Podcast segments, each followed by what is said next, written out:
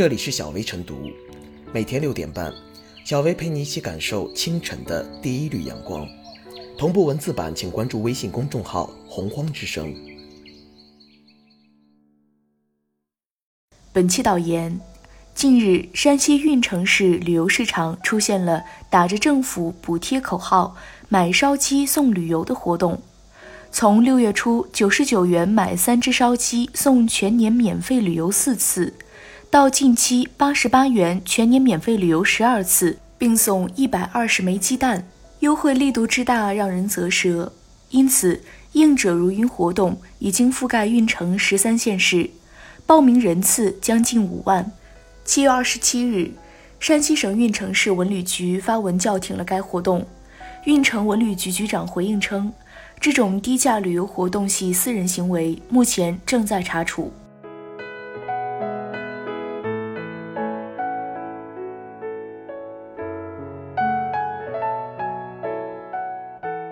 警惕买烧鸡送旅游的消费陷阱。当前旅游行业受疫情影响，生意大不如前，很多地方推出了振兴旅游、刺激经济的政策。在此背景下，这次低价游炒作很容易被误以为是政府的鼓励政策，因而更具有欺骗性。这类活动既欺骗了消费者，又扰乱了正在恢复的旅游市场。对于这次买烧鸡送旅游的行为，相关部门要看到其特殊性和危害性，将事件查得水落石出，揪出幕后黑手，给予相关责任单位或责任人以惩罚。只有如此，才能维护好近五万名参与者的合法权益，维护好旅游市场，维护疫后复工复产带来的成果。尽管旅游法第三十五条明确规定，旅行社不得以不合理的低价组织旅游活动，诱骗旅游者。并通过安排购物或者另行付费旅游项目获取回扣等不正当利益，但为何不合理低价游仍然存在，有时甚至大受追捧呢？部分旅行社善于包装和欺骗是原因之一，但一些消费者贪小便宜，也在一定程度上给了不法分子可乘之机。几百元钱就能跨省旅游几天，上千元就能出境一次。打着类似口号的旅游商品无疑带有欺骗性，消费者交的钱连路费和住宿费都不够，又怎么能信以为真呢？但让人吃惊的是，一些人认为旅行社和导游讹钱，无非是让人购物那几招，只要自己死活不同意额外购物，他又能奈我何？不合理低价游正是逢迎了这种消费心理。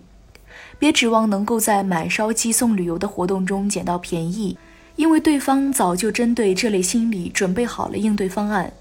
旅行社当然不会做亏本生意。为了确保盈利，他们除了用一些软招攻破游客的心理防线之外，不排除使用不购物、不准出门、直接殴打甩客等硬招。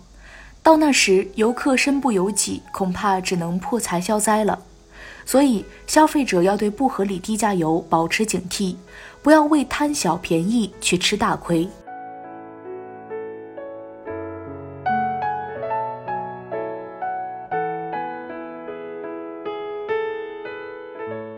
买烧鸡送旅游不是馅儿饼，而是陷阱。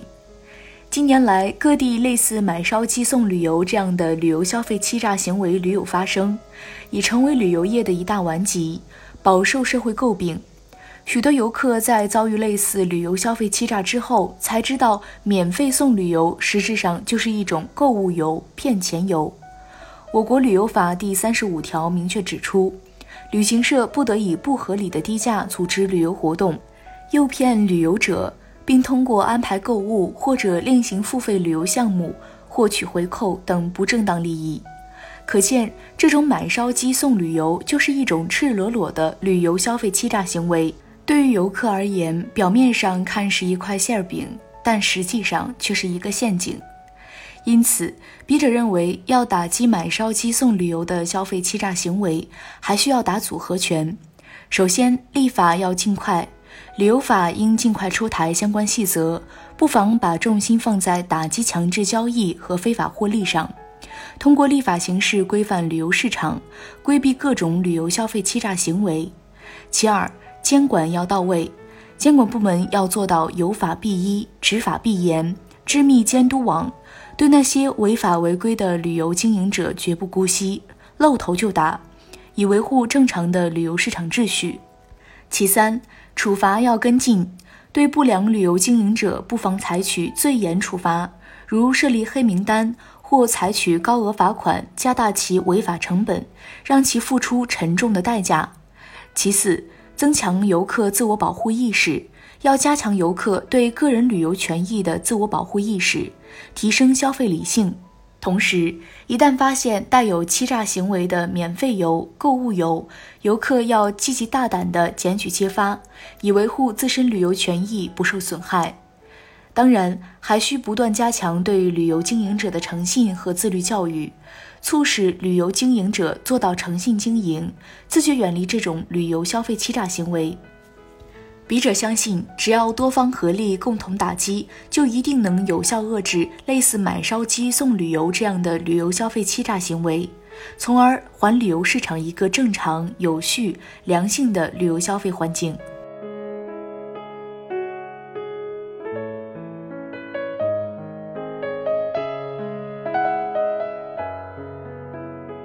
小微复言，假借政府口号低价恶性竞争，既违背商业伦理，更践踏政令法规，遭受查处实属必然。打着政府补贴口号，一方面固然暴露出部分旅游公司法律意识淡薄、投机心理严重；另一方面，多少也反映出疫情对当地旅游业的影响之深，以至于饥不择食，祭出如此怪招。低价游套路深是人们普遍认知，九十九元买烧鸡免费旅游买不来高质量发展。闹剧之后还要对文旅业优化管理、科学引导，不仅要鼓励市场主体在促销推广和产品开发方面有更多的创新，还要在监管方式和信息传递发布上有更多创新，警惕那些看似馅饼实则陷阱的不合理低价游，换个马甲重来。